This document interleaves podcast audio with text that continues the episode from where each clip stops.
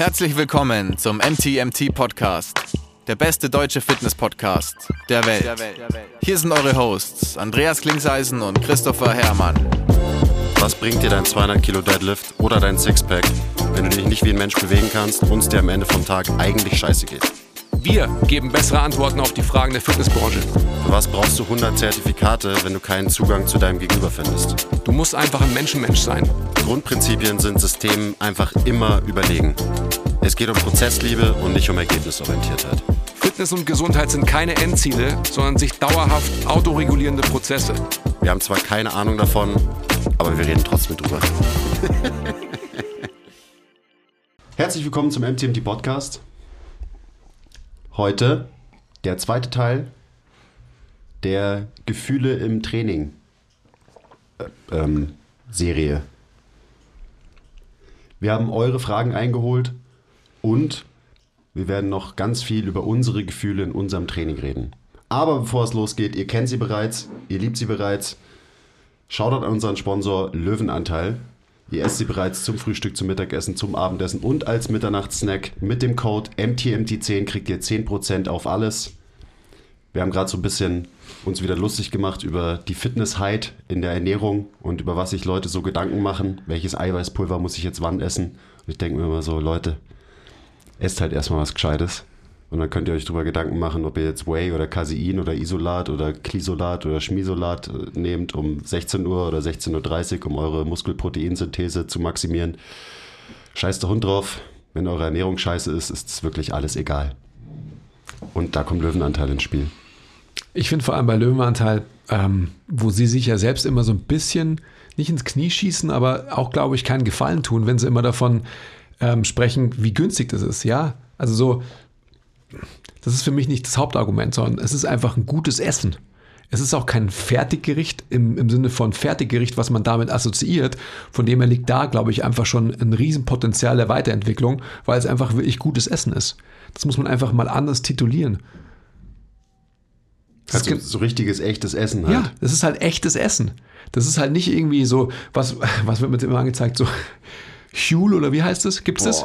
Ja, ja, ja. Und da gibt es so Savory, I don't know what it's called. So, wo man halt mit heißem Wasser irgendwas anrührt und dann hat man halt ein Eiweiß, ähm, also wie ein Eiweißshake, der ist aber salzig und da schwimmen irgendwelche Stückchen drin oder so. Das klingt super lecker.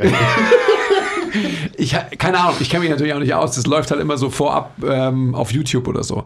Also nochmal, Löwenanteil, ähm, Leute, macht so, checkt es mal aus. Ähm, das ist jeden Cent wert. Es ist echtes Essen und kein Fertiggericht. Und don't panic, it's organic. Absolut. Ähm, okay, und damit zum Thema. Ich habe es ja gerade schon angekündigt. Wir starten gleich mal so und ähm, wir starten gleich mal mit dir, lieber Andreas. Beziehungsweise Andreas, mein Lieber, muss ich eigentlich sagen.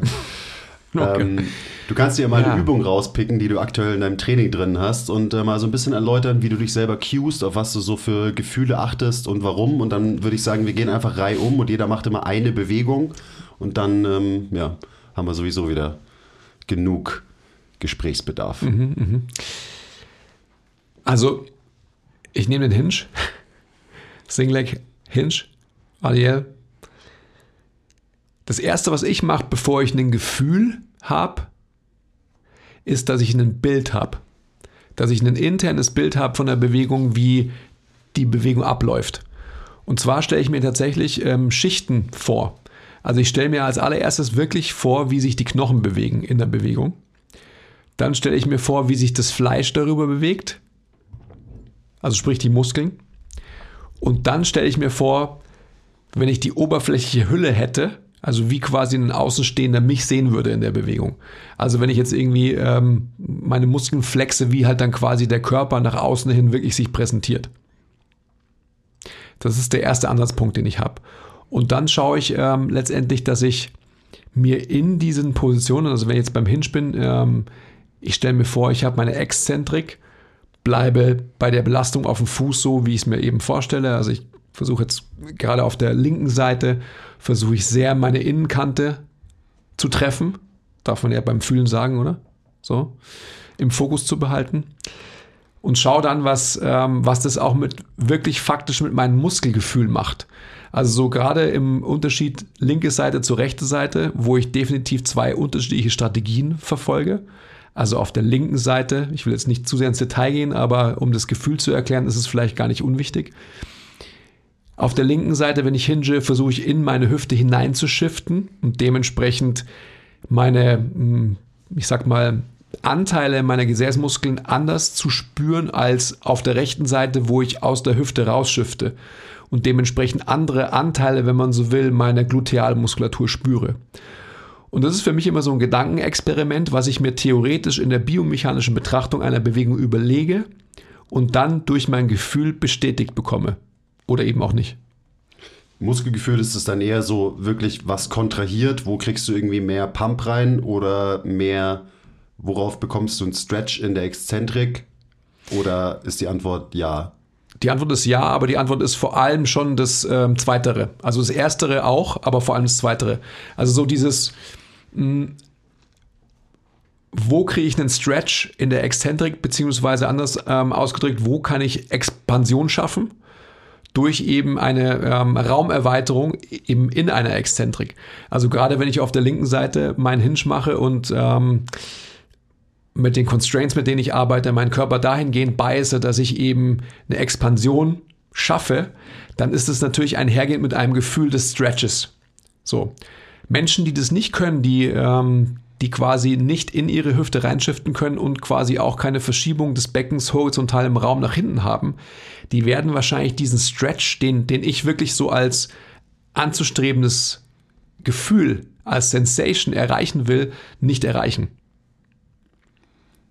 Und am Ende ist es ja so, dass wenn ein Muskel erstmal in eine exzentrische Orientierung kommt, also stretched, dann kann dieser Muskel auch wieder effizient kontrahieren und damit geht ja beides miteinander einher. Und genau. es macht Sinn, dass man eben vielleicht in der Bewegungsvorstellung Wert auf die Expansion in einem Bereich legt, weil dann kann man sich auch relativ sicher sein, wenn man die Bewegung gut macht, dass auch dann eben die Kontraktion durch dieses Gewebe so erfolgt, wie man es halt haben will. Mhm. Wenn man in der gleichen Bewältigungsstrategie bleibt, die man sich quasi als Problemlösung ähm, zugrunde gelegt hat. Also wenn man nicht quasi aus der Exzentrik heraus auf einmal eine andere Strategie wählt, um wieder eine Bewegung zu realisieren. Und da sind wir in dem Kontext dann wieder bei der Druckverteilung auf dem Fuß, die dir das quasi bestätigt, genau. dass du so arbeitest mit der Strategie, die du haben willst. Mhm. Wahrscheinlich denken sich jetzt schon alle Zuhörer. ja, warte, warte noch ganz kurz. ich setze noch einen dazu und gerade beim, beim Beispiel Hinge ist mir, also vieles, was du gerade gesagt hast, auch wichtig und aber gerade hier so diese Übertragung vom Fuß in den Boden, in die Hüfte und ähm, die Räume und ich nenne es jetzt mal irgendwie Belastungslinien durch meinen Körper durch, ähm, stelle ich mir dann so vor in dem Bild, das ich von außen auf mich habe, ist, dass ich, auf jeden, ich auch versuche, Expansion in meinen Hintern zu kriegen. Also da will ich quasi erstmal Platz machen und da will ich die, die Last, die ja vom Gewicht durch den Boden, wie auch immer man, wie rum man es sehen will, will ich da rein haben und dann will ich, dass die Kraft, die ich in den Boden appliziere, über meinen Fuß aus meinem Hintern kommt und sowohl in meinem Bein als auch in meinem Oberkörper und bis zur Hantel quasi ähm, bleibt alles fest, nenne ich jetzt mal. Also da, da versuche ich so wenig Raum für Expansion zuzulassen ähm, oder für Kompression dann, mhm dass die Expansion bzw. die Kompression und Kontraktion dann wirklich nur aus meiner Hüfte kommt, also nur aus meinen Glutes. Es ist alles, äh, alles Constraints-led. Also dieses ja. Denken und interne Cueing. Also so das, was du gerade gesagt hast, ist für mich so, du freest eben, also du frierst ähm, Freiheitsgrade ein in gewissen Gelenken und sagst, das bleibt gleich, das mhm. bleibt stabil, damit der Freiheitsgrad eben in der Hüfte offen bleibt und die Bewegung halt wirklich da passiert am Ende des Tages. Und ich meine, wenn wir jetzt schon irgendwie über Constraints reden und so, weil ich meine, so denken wir über unser Training nach, würden wir jetzt anfangen, unsere Kunden so zu cueen, wie wir das gerade irgendwie erläutert haben, dann ja, viel Spaß. Aber genau diese Constraints kann man ja auch physisch schaffen. Also eben, wenn es jemand nicht hinbekommt, seine Innenkante schwer zu lassen in einem Hinge, dann legt man da was drunter, was sie halt einklemmen oder eben zerquetschen sollen in der Bewegung und so weiter. Also das sind dann so dann ist es auch anwendbar für mich. Dann kann ich auch sagen, so, okay, ich lege Wert auf dieses Gefühl und so steuere ich die Bewegung, weil dann passiert die Bewegung so, wie ich sie haben will. Ähm, dann kann ich mir überlegen, okay, wie kann ich das jetzt physisch als Constraint in dem, im Design meiner Übung mhm. weitergeben an meine Kunden. Also die, die Wahrscheinlichkeit, dass die Übersetzung von dem, was ich jetzt so versucht habe zu erklären, in der Anwendung, in der Anwendung mit Menschen, die sich nicht so Gedanken darüber machen können und auch nicht wollen vor allem, ist extrem erhöht, wenn man weiß, was man erreichen will und die Umwelt dann so manipuliert mit Constraints, dass man eine größere Wahrscheinlichkeit hat, weniger Fehler in der Realisierung des angestrebten Ziels zu erreichen. Das ist das. Ist das. Das ist dieser Constraints-Led Approach. Mhm. Und das Schöne ist ja, äh, darüber sprechen wir beide ja so oft. Du sagst mir immer, ja, das kannst du vielleicht, aber sonst kann es keiner so ungefähr. Also so. Sonst, vor allem, sonst darf es auch keiner. Ja, vor allem, nicht unsere, vor, vor allem nicht unsere Kunden auch. Und trotzdem ist es für mich so wertvoll, dass man sich so ganz, ganz tiefe Gedanken macht. Und also für mich ist das sehr, sehr sinnstiftend gewesen, dass ich wirklich so vorgegangen bin, mir vor Augen geführt habe, wie bewegen sich die Knochen wie bewegen sich dann die Muskeln auf diesen Knochen und wie bewegt sich dann der ganze Mensch? Also wie, äh, wie sollte dann die Bewegung eben für einen Coach, wie wir es sind, beim Coachee äußern? Und wenn man dann ein gewisses Bild hat, dann kann man sich natürlich total gut Gedanken darüber machen, wie man die Umwelt eben, die Constraints, die man zur Verfügung hat, eben einsetzen muss und manipulieren muss. Und es sind ja dann auch Dinge, die man tatsächlich beobachten kann. Also viele von diesen Gelenksbewegungen, die kann man ja schwer sehen, manche auch vielleicht gar nicht und so weiter. Mhm. Aber also mir fällt da so ein Beispiel ein von einer Kundin, die halt, so wie ich auch, extrem außenrotierte, eine extrem außenrotierte Tibia hat und ein extrem hohes Fußgewölbe hat. Und der will ich immer so ein bisschen mehr Innenrotation und Pronation geben. Ähm, und eben, das mache ich dann mit einem Constraint. Dann lege ich quasi was, was sie mit dem Fußgewölbe runterdrücken soll. Durch die ganze Hinge-Bewegung lege ich hier was drunter und schon sieht man wirklich, also das konnte ich dann sehen oder kann ich immer sehen, dass die Tibia tatsächlich sich nach innen dreht mhm. und so weiter. Und dann bin ich schon so, okay, ja, dieser Constraint funktioniert, damit erreiche ich das, was ich erreichen will in dem Fall. Mhm. Und das Schöne ist ja, dass wenn man, also top-down, ähm, bottom-up, wie auch immer, dass es halt funktioniert und dass quasi ein Segment die Stellung und die Realisierung des anderen ähm, darüber oder darunter liegenden Segments mit beeinflusst. Unweigerlich. Es geht halt nicht ohne. Und das ist halt das Schöne daran. Deswegen ist auch so eben Druckverteilung auf dem Fuß, finde ich, so ein unfassbar wichtiges Tool für, für mein Training, wie ich mir Dinge vorstellen, bewegen und natürlich dann auch fürs, fürs Coaching, fürs Cueing. Belaste deinen Fuß, da zerquetscht das Dings, was ich dir da drunter gelegt habe. Whatever man dann am Ende des Tages irgendwie verwendet. Ich meine, ich, bei mir ist es ja wirklich so, dass ich das so ad absurdum führe, dass, ähm, dass ich mir wirklich so diese grundsätzliche Asymmetrie die wir beide sein halt haben, irgendwie so innerlich vorstelle. So. Also was ist global rechts, was ist global links und mit Bewegungen versuche zu manipulieren und mir dementsprechend einfach vorstelle, wie ähm, interagieren eben Knochen zueinander und wie kann ich quasi meine Übungen so beißen, dass ich, ähm, dass ich da einen gewissen Ausgleich schaffe, den man nicht unbedingt schaffen muss, weil man ja nicht ähm, das Ziel der, der Symmetrie hat.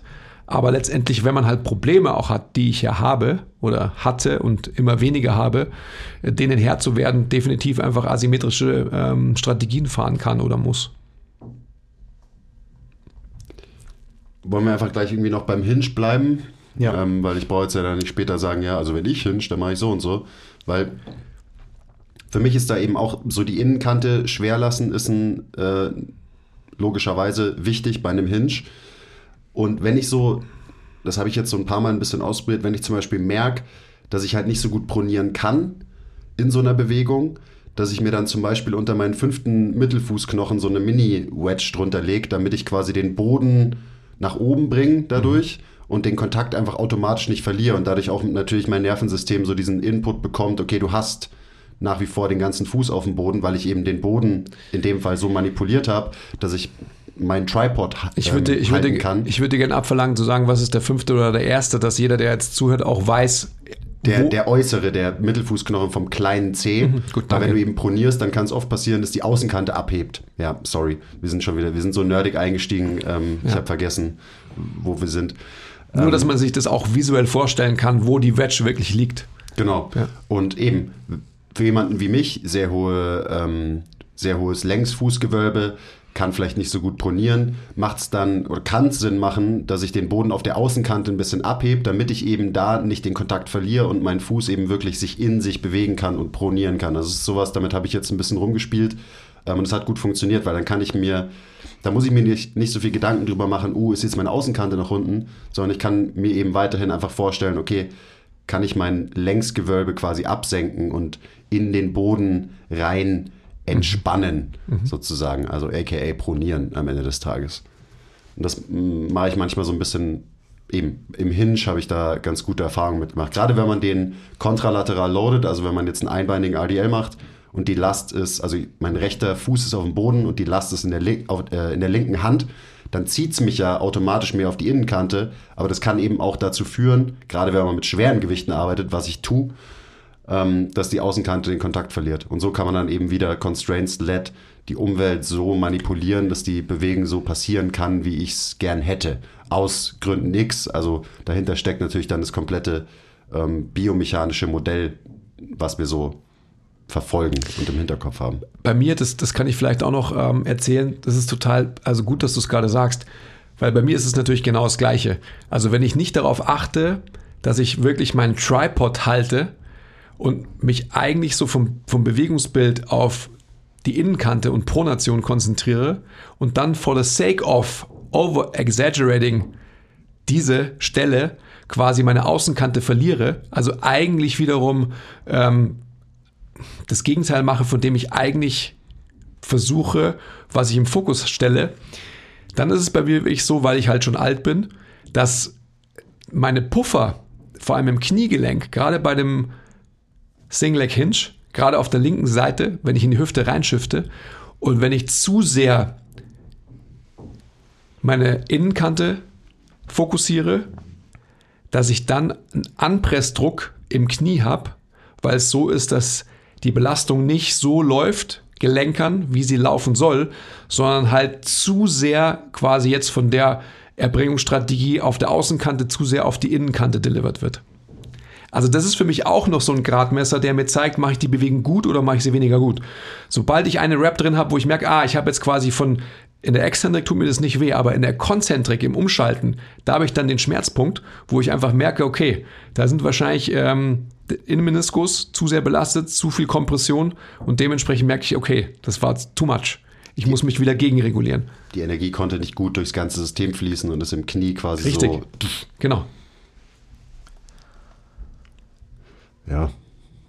Also da solltet ihr alle nicht hinkommen müssen, dass ihr das quasi als... Ähm, aber es ist, es ist für mich trotzdem immer eine total, also vielleicht ist es auch nicht richtig, aber das ist das, was ich immer damit assoziiere. Wenn ich Schmerz habe, dann assoziiere ich das immer damit, dass ich quasi von meiner ähm, bestmöglichen Mechanik abweiche. Ja. Ist ja auch, also was bei mir oft der Fall war, ist, dass ich es übertrieben habe. Und das ist ja quasi eine Übertreibung von, von dem einen Extrem ins andere, ins andere zu gehen. Und gerade beim Hinge versuche ich gerade, ich meine, ihr habt ja die letzte Folge gehört, versuche ich mich darauf zu verlassen, dass ich, und mir sicher zu sein, dass ich die Bewegung gerade mehr oder weniger gut mache, wenn ich den Fuß durch den Boden schiebe und ähm, mein Setup fe festhalte, also sowohl mein, mein Unterschenkel, äh, mein Unterkörper-Setup als auch mein Oberkörper-Setup und einfach nur Fuß durch den Boden schieben und dann bin ich schon noch mit meinem Kopf in, meinem, in meinen Glutes und will die lang werden lassen und will auch bis zu einem gewissen Punkt irgendwie spüren, dass sich die zusammenziehen. Ich meine, bei anderen Muskeln ist mir das immer leichter gefallen und keine Ahnung, beim, weiß ich nicht, Bizeps Curl, da ist es ja irgendwie leichter, sich vorzustellen, ah, okay, der Muskel wird jetzt kürzer und wird wieder länger. Bei den Glutes ist es ja auch, gerade wenn man jetzt nicht unbedingt ein Trainer ist und weiß, wie Skelett und Muskel und so weiter übereinander liegen, ähm, schwieriger sich das vorzustellen, wie der, der wird jetzt kürzer, der spannt sich jetzt an. Aber ich versuche mir das wirklich vorzustellen, wie das quasi, also ich habe eine, eine Drückbewegung im Kopf, aber ich spüre, wie meine Glutes quasi ziehen. Und da, da versuche ich mich aber immer mehr darauf zu verlassen und nicht drüber nachzudenken, sondern dann einfach nur noch am Ende von meinem Satz diese Sensation zu haben, in den ersten paar Schritten, dass ich kaum gescheit gehen kann, weil ich so einen Pump in den Glutes habe. Und das, ähm, das ist gerade so mein, mein Gefühl, das ich verfolge mit meinen Single-Leg-RDLs oder auch mit ganz normalen RDLs. Und das ist schon geil. Und das hatte ich ähm, gestern auch mit einem Kunden, der auch im Satz, was mir egal was er, was er fühlt und so weiter, und hat dann aber, ohne dass ich ihn gefragt habe, hat einfach nach dem Satz, sind wir zur nächsten Übung gegangen, hat so gesagt, boah, ist irgendwie geil, wenn man die Übung, wenn man die Übung richtig macht, so dann, dann spürt man es, wenn man danach geht. Es fühlt sich so an, als ob man irgendwie, ich weiß nicht mehr genau, was er gesagt hat, so einen Ball im Hintern hat, der einfach fester ist. Das ist genau das, was ich in der letzten Folge Genau. berichtet habe von meinen Hip Thrustern eben so. Du stehst auf und hast diesen Glut-Pump und bist Ja. irgendwie so, irgendwie, ich kann nicht normal gehen, weil die Glutes auf einmal so aufgeblasen Aber es sind. fühlt sich geil an. Also Ja. man kann nicht normal gehen, aber es ist fast geiler als normal gehen. Das ist also auch so dieses Gefühl von Fuß durch den Boden schieben, finde ich so wichtig. Also ich stelle mir da auch wirklich teilweise vor, so dass ich am Ende von meinem Satz soll ein Abdruck von meinem, von meinem Fuß im Boden sein.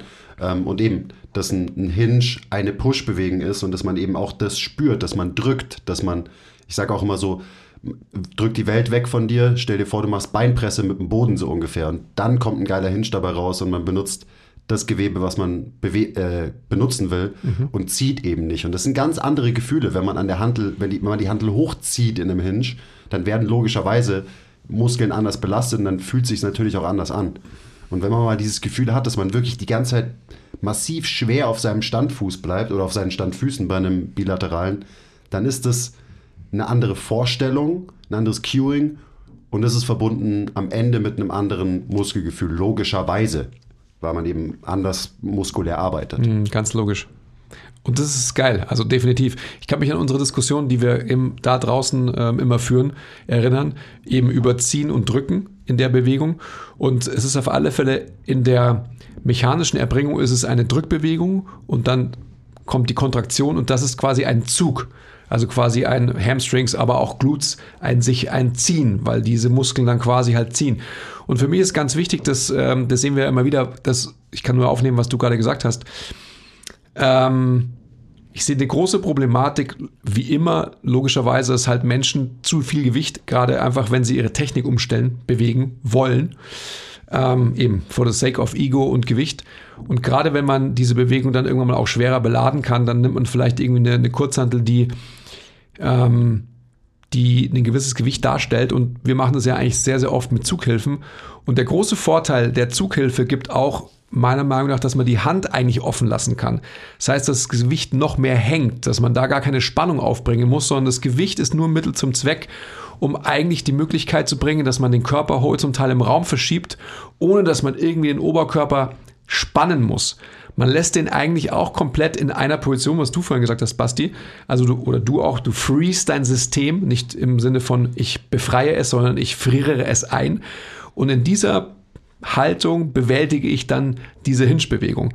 Und nur diese Freeze-Position meines axialen Skeletts und auch was oben dran hängt, also die Kurzhand, die vermeintlich irgendwie nur hängt, wo ich vielleicht sogar die Hand offen habe. Also ist ich habe ein Teil vom Körper einfach. Ganz die genau. Die hängt da halt. Das ist halt eine Verlängerung vom axialen Skelett. So. Und die gibt mir dann die Möglichkeit, diese Bewältigungsstrategie, dass ich wirklich diese Gewebe so realisiere, wie ich es dann eigentlich will. Und eben, talking about Fields und so weiter, wenn man die Zughilfe benutzt, dann schickt dir auch dein System gar nicht diesen sensorischen Input von wegen, Ja. boah, du hast fett viel Spannung im, in der Hand, in, im Unterarm und so weiter. Und du kannst dich dann auch vom Gefühl her auf andere Dinge eben besser konzentrieren, weil ansonsten hast du natürlich so viele, so viel Input, ähm, da kannst du dich gar nicht so gut auf den Druck konzentrieren, weil du dich automatisch auch darauf konzentrieren musst, dass du ja die Handel noch fett festhalten musst in der Hand. Also das ist so ein Riesenvorteil von Zugriffen. So ja klar, kann man damit die Griffkraft rausnehmen, äh, aber ja, was, was bedeutet das? Das macht Kapazitäten, kognitive Kapazitäten frei für andere Dinge in der Bewegung. Deswegen Zughilfen gute. Sehr gut. Ich lieb's, ey, ich lieb die Diskussion. Basti, mein Lieber, was für eine Übung äh, hast du heute mitgebracht? Ich übernehme jetzt, Sorry. ich übernehme jetzt die, die, die Fußstory ähm, auf meine Zercher Squats, die ich seit ähm, zwei Wochen jetzt ähm, in mein Training eingebaut habe. Und ähm, auch in Bezug auf den Anpressdruck im Knie, weil ich meine, ihr kennt ja, oder ihr kennt meine Kniehistorie. Alle. Und ähm, ich habe absolut keine Schmerzen mehr, aber ich, ich spüre quasi oder ich bilde mir ein, immer noch ein bisschen zu spüren, wenn es wieder in die Richtung geht, wo ich mein Knie so ein bisschen triggern kann. Und gerade wenn ich jetzt hier Weihnachtspause war, da habe ich halt irgendwie ähm, eineinhalb bis zwei Wochen nicht trainiert und wieder langsam angefangen. Und gerade dann ist was, dann, dann habe ich so das Gefühl, meine Knie müssen erstmal wieder so ein bisschen reinkommen. Und ich habe Zercher Squats für 15 Wiederholungen gemacht. Frag mich auch nicht, was mir auf die Idee gebracht habe, aber ähm, das ziehe ich jetzt erstmal durch.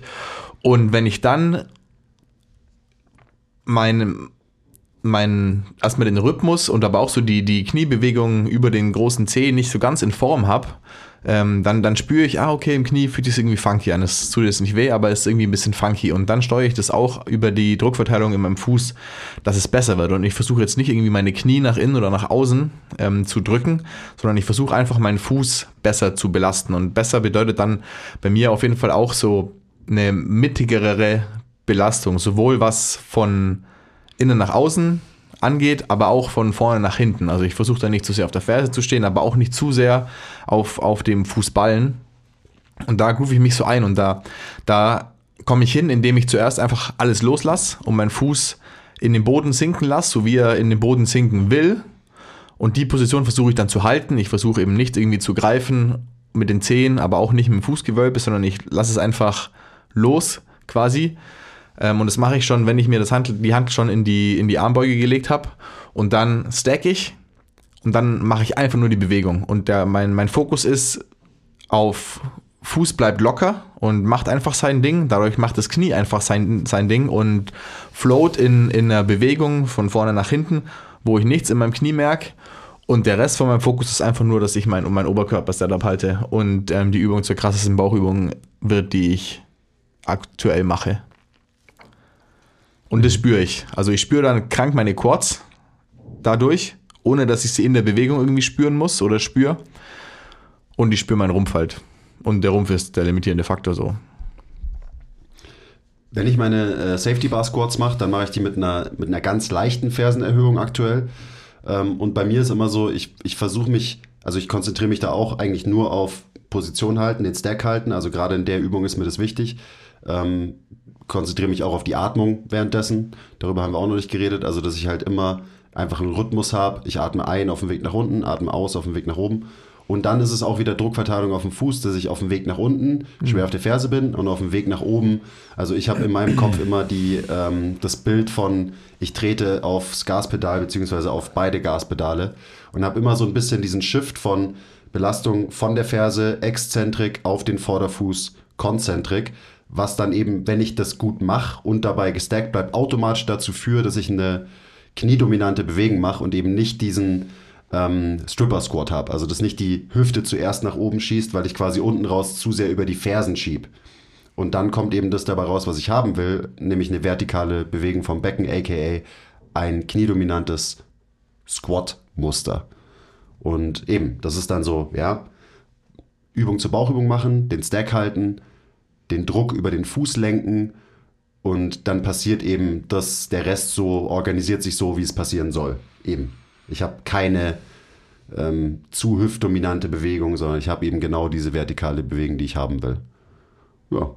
Und dann wird geballert. Und das sind dann eigentlich, eigentlich ist das, was ich mir intern cue, wirklich nur Druck hier, Druck da, Druck hier, Druck da, Druck hier, Druck da. Und dann ähm, sieht es auch eben auch noch so ein Thema. Dann sieht es auch so aus, wie ich es mir, wie ich es wahrnehme. Mhm. Und ich filme mich ja sehr, sehr viel im Training und gucke mir halt danach meine Sätze an und so weiter. Und dann gleiche ich das natürlich auch ab. Also das ist vielleicht auch noch mal so ein kleiner Tipp für die drei Leute, die jetzt noch dran sind. Ähm, der Rest ist nach den ersten drei Minuten wahrscheinlich schon ausgestiegen.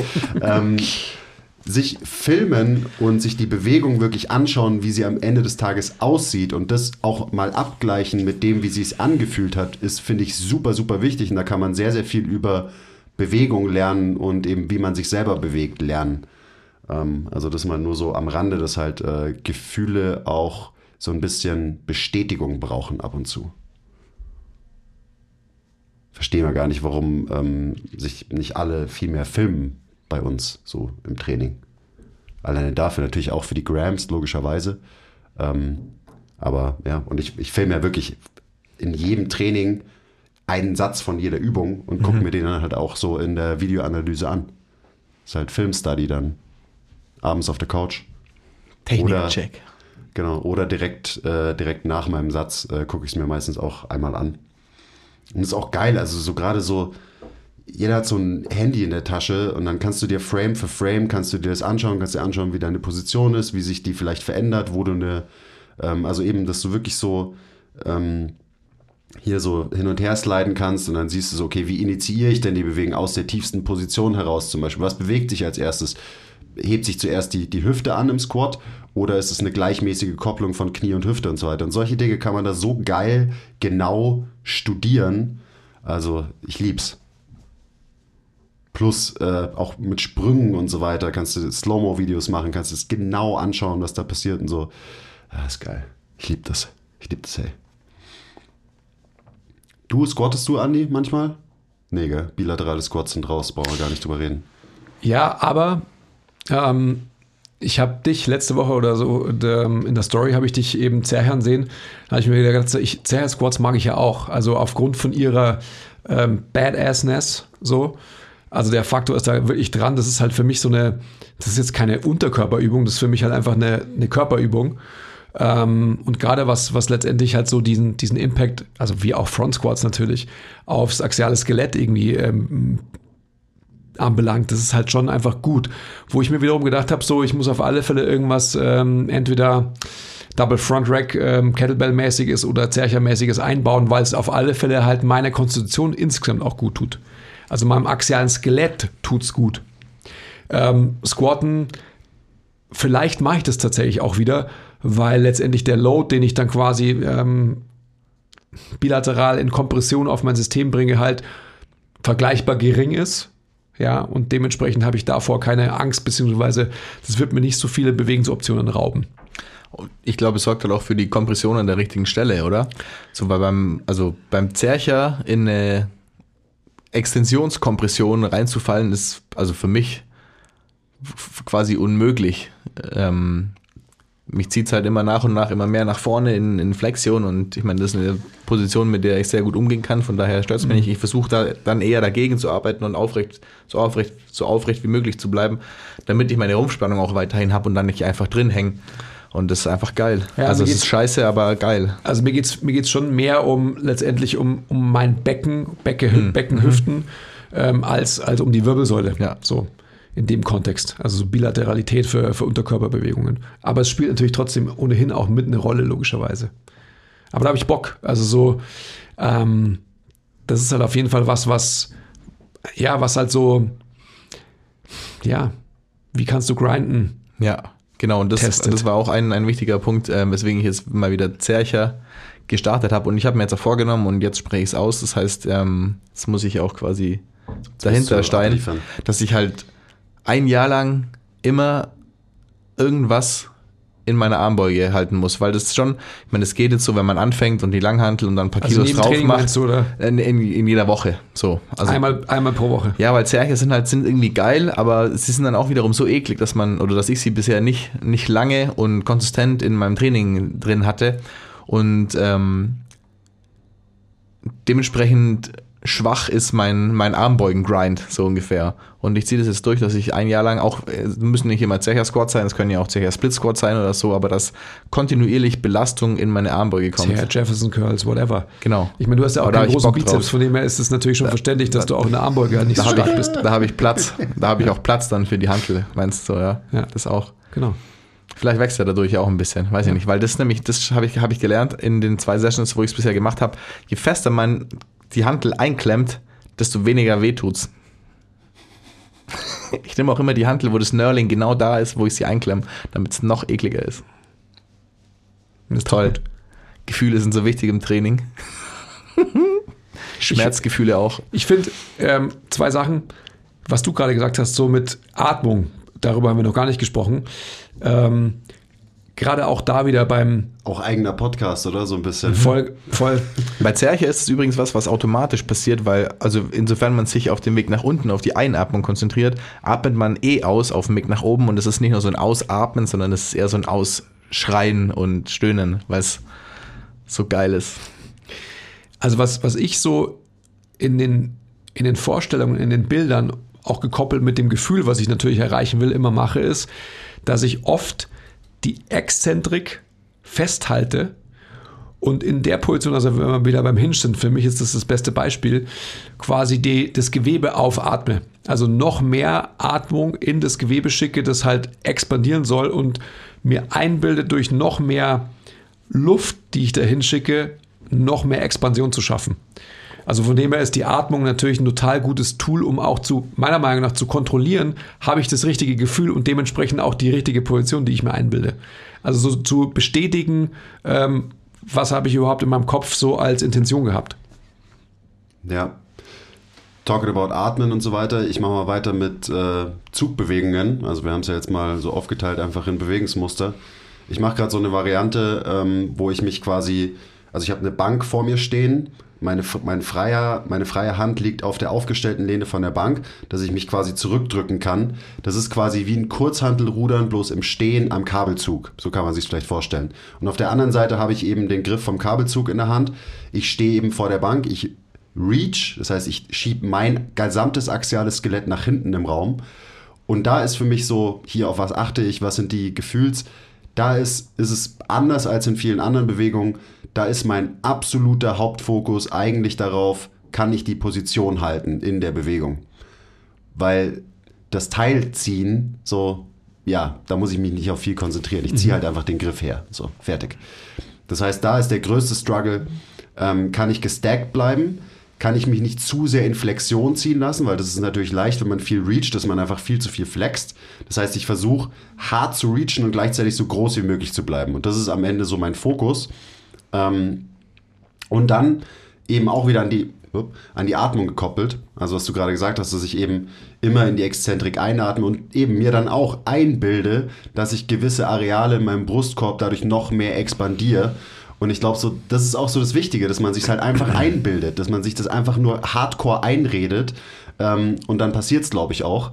Also das bilde ich mir dann nicht nur ein, dass ich eben eine Expansion fördere. Und das ist ja auch so wichtig, weil Expansion, natürlich fördert man Expansion in einem Areal, wenn man das Gewebe in eine exzentrische Orientierung bringt, aber dann muss dann ja auch das Volumen auch noch erhöht werden. Und das machst du halt über die Atmung. Mhm. Und das ist natürlich prädestiniert für ähm, Zug- und Druckbe äh, Drückbewegungen, weil dann ja, da ist der Brustkorb halt so der Major Player in diesen Bewegungen. Und genauso stelle ich mir das vor. Kann ich meine Position halten? Kann ich gestackt bleiben? Und kann ich dann in dieser Position auch so atmen, wie ich es will? Und dementsprechend koppel ich immer das Tempo von der Bewegung an die, das Tempo von meiner Atmung. Das heißt, eine Exzentrik ist eine volle Einatmung lang und die Konzentrik ist eine schnelle, äh, aggressive Ausatmung lang. Ähm, also dementsprechend, wie lange dauert die Exzentrik? Ähm, ja, solange ich gut einatmen kann. Und mit gut meine ich halt nicht, sondern so, weil dann kann Expansion passieren. Und dann passiert das, was eben passieren kann, wenn man halt einfach besser trainiert, dass man Expansion, Kompression im Wechsel passieren lässt, dass man Bewegungsoptionen dazu gewinnt, dass man auf einmal Areale im Brustkorb expandiert, die man vielleicht so nicht expandieren kann, gerade bei einer schweren Zugbewegung, weil das Gewicht dich halt so krass in eine Position zieht, dass halt ein Raum aufgehen muss, der sonst vielleicht immer verschlossen ist durch Kompensation XY. Und jetzt, und ich glaube, das ist noch ein ganz wichtiger Punkt, ähm, den man da hinzufügen muss, da sind wir wieder dann bei Orientierung und wirklich Reziprokität. Yep. Wenn es nämlich so ist, dass ich ein internes Bild habe, wie eine Bewegung abzulaufen hat und die kopple mit einem Gefühl, dann habe ich durch das Gefühl wieder die Bestätigung, ob ich die Bewegung richtig mache. Weil wenn ich genau in dem Beispiel ähm, zu bleiben, das du gerade beschreibst, wenn ich dann nicht die Möglichkeit bekomme, ähm, dieses Muskelgefühl zu bekommen, durch die Muskeln des axialen Skeletts, die ich fühlen will, ja, in dieser Bewegung, weil du hast gerade gesagt, was ist der limitierende Faktor in so einer Bewegung?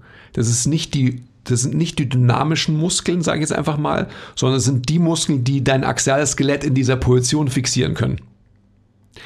Wenn ich also es nicht erreiche, dass mein Brustbein im Raum immer in der gleichen Laserpointer-Position ausgerichtet bleiben, sondern dass ich eine Orientierung erreiche, werde ich diese Muskeln nicht mehr spüren, sondern diese Muskeln werden dann quasi vielleicht sogar ausgeschaltet in Anführungsstrichen und die Bewegermuskeln werden dann vielleicht wieder der limitierende Faktor.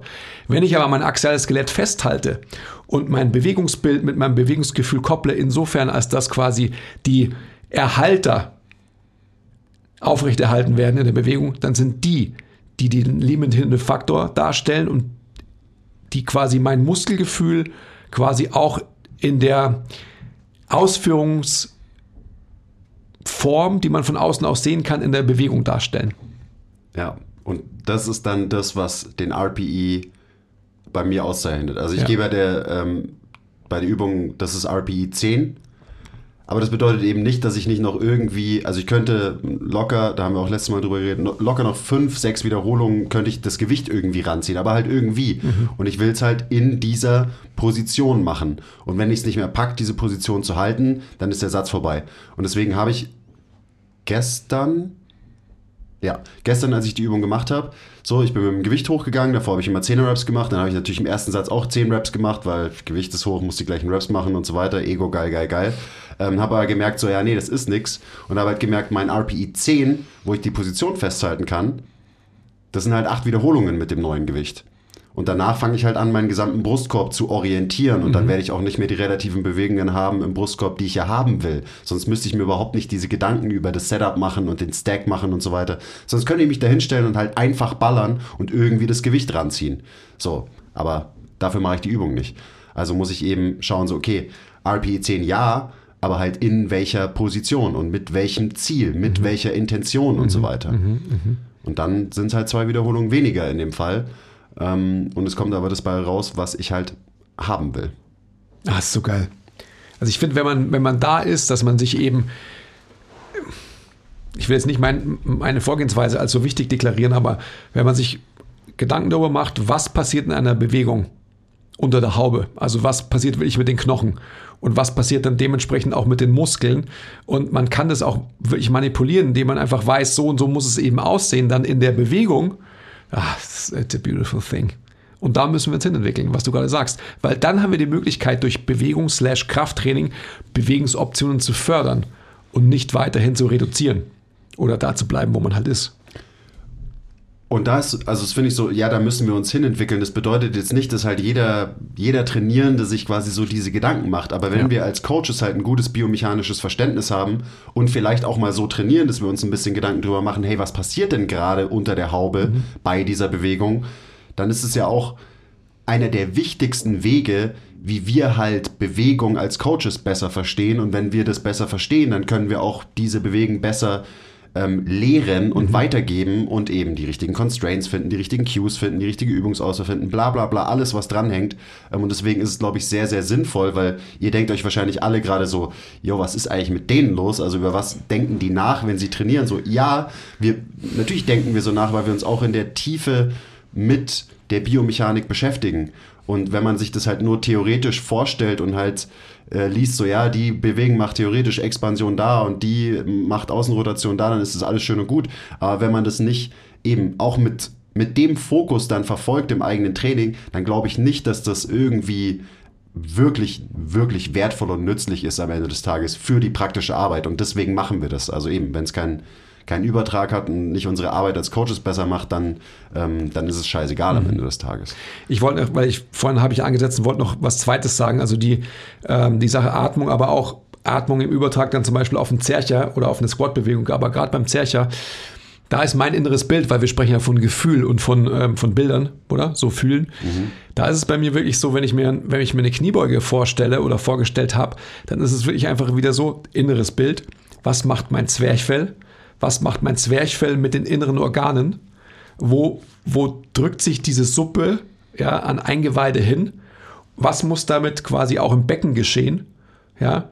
Und was passiert dann quasi wieder, wenn ich aus dem Loch, also wenn ich quasi aus der Exzentrik nach oben rauskomme? Wie bewegen sich da die Organe und wie bewegt sich da quasi mein Zwerchfell wieder? Das ist so ein Bild, was ich bei der Bewegung Kniebeuge habe. Kleiner Break. Wenn euch gefällt, was wir machen und ihr uns unterstützen wollt, zeigt uns ein bisschen Liebe, gebt uns Feedback, teilt die Folge, supportet uns auf Patreon. Den Link findet ihr in der Beschreibung. Und jetzt geht's weiter mit der Folge. Ja, ja, mega gut. Da denke ich gerade auch so ein bisschen dran, wenn ich daran denke, dass ich halt fest bleibe im Rumpf, mein Setup halte, mein, die Bauchspannung spüre, dann ist das quasi der Zylinder und dann versuche ich mir auch einzubilden, was innerhalb dieses Zylinders passiert. Und ich versuche auch den, zum Beispiel den Bounce unten im Beckenboden zu spüren. Keine Ahnung, ob das wirklich passiert oder in meinem Kopf ist, aber so, du weißt, was ich meine. Ähm, wie der dann wieder alles hochschießt. Und ich versuche auch gerade in den Zechen dann so früh wie möglich, also nicht zu früh, aber so früh wie möglich wieder mit der Ausatmung zu beginnen, um dieses Momentum quasi zu nutzen. Deswegen schreie ich auch immer am tiefsten Punkt von meinen Squats so gerne, weil dann habe ich halt eben initiiert durch die Ausatmung, durch das Ha! Luft rauslassen, habe ich eben die Verschiebung von Eingeweiden, Flüssigkeiten und Druck nach oben. Und also darum geht's ja. Und das, das spürt man fett, wenn du halt runtergehst und du atmest ein, du stellst dir vor, wie dein, wie alles eben nach unten ins Becken reingedrückt wird, dann hast du ja am tiefsten Punkt so dieses Gefühl eben von, okay, mein Bauch und alles unterm Bauch und so ist irgendwie gerade so richtig fest und unter Druck. Und wenn ich dann da bin und dann schieße ich alles wieder nach oben, also ich mache das halt gerne, indem ich schreie, aber man kann auch einfach ausatmen, ähm, wenn man will, dann verliert man natürlich die zusätzlichen Gains, die man macht, wenn man einfach viel rumschreit im Training, logischerweise. Aber ja, das ist eine weitere Vorstellung. Also wie verändert sich der Druck und verschiebt sich der Druck innerhalb vom axialen Skelett? Und da ist die Kniebeuge ja das Paradebeispiel, eben so dieses vertikale, kolbenmäßige ähm, Zeug wandert nach unten, Zeug wandert nach oben und so weiter. Wenn ihr Ja. übrigens gerade ganz viele Fragezeichen in euren Köpfen habt und die ausmerzen wollt, im Gruppenmentorship 2.0 hält ihr für einen Call, der heißt Gehen, Springen, Rotieren, Druckmanagement und Luftfluss bei menschlicher Bewegung und da wird sie mit Sicherheit auch auf diese Sachen eingehen. Äh, dicke Props, dass du den Titel auswendig hinbekommen hast. Aber du hast ihn wahrscheinlich 60.000 Mal gehört, weil du die Videos bearbeitet hast über die letzten Tage. Auch der Eddie, ähm, Shoutout Doc Ja. Eddie, Oh ja, da- ja. der dabei sein wird, der wird uns extrem viel über Expansion und Compression nach dem Modell von Bill Hartman erklären. Also ja, ich würde sagen, ähm, es ist ein No-Brainer für alle, die wirklich interessiert sind an dieser Thematik. Das ist schon ziemlich nerdig. Also es war klar, dass wir bei Fühlen au- auch in die Tiefe gehen, aber es ist schon sehr, sehr tief. Also so, ähm, danke, dass du sagst, Basti, weil es ist schon, ähm, ja, ich dachte nicht, dass wir ganz so tief werden, aber so sind wir halt, ja. Das ging auch sehr, sehr schnell. Habe ich damit angefangen zu tief gleich, gell? Entschuldigung, mit Knochen und Fleisch und sonst irgendwas. Fleisch. Ja, und nicht zu vernachlässigen ist logischerweise auch das Gruppenmentorship 1.0, wo wir die ganzen Grundlagen schaffen für auch ganz viele Themen, über die wir gerade reden. Also was bedeutet Position diktiert Funktion ähm, und so weiter und so weiter. Also eben die Grundlage für ein sinnvolles, realistisches, biomechanisches Modell plus die ganzen anderen Themen, die ja im Gruppenmentorship 1.0 auch abgedeckt werden. Trainingsplanung, Business, ähm, How to be a Mensch-Mensch und so weiter. Okay, plug over. Ähm, wir haben Habt ihr noch was zu Zugbewegungen? Weil, also ich, für mich ist generell Zugbewegungen, auch so coach ich die immer, so die, die Position steht da immer krass im Vordergrund. Ähm, auch so mit meinen Kunden, weil eben einen Griff zu sich herziehen, das schaffen die meisten koordinativ. Da kann man natürlich dann auch noch so ein bisschen cueen und das spielt bei mir bei der Bewegungsvorstellung auch so ein bisschen eine Rolle.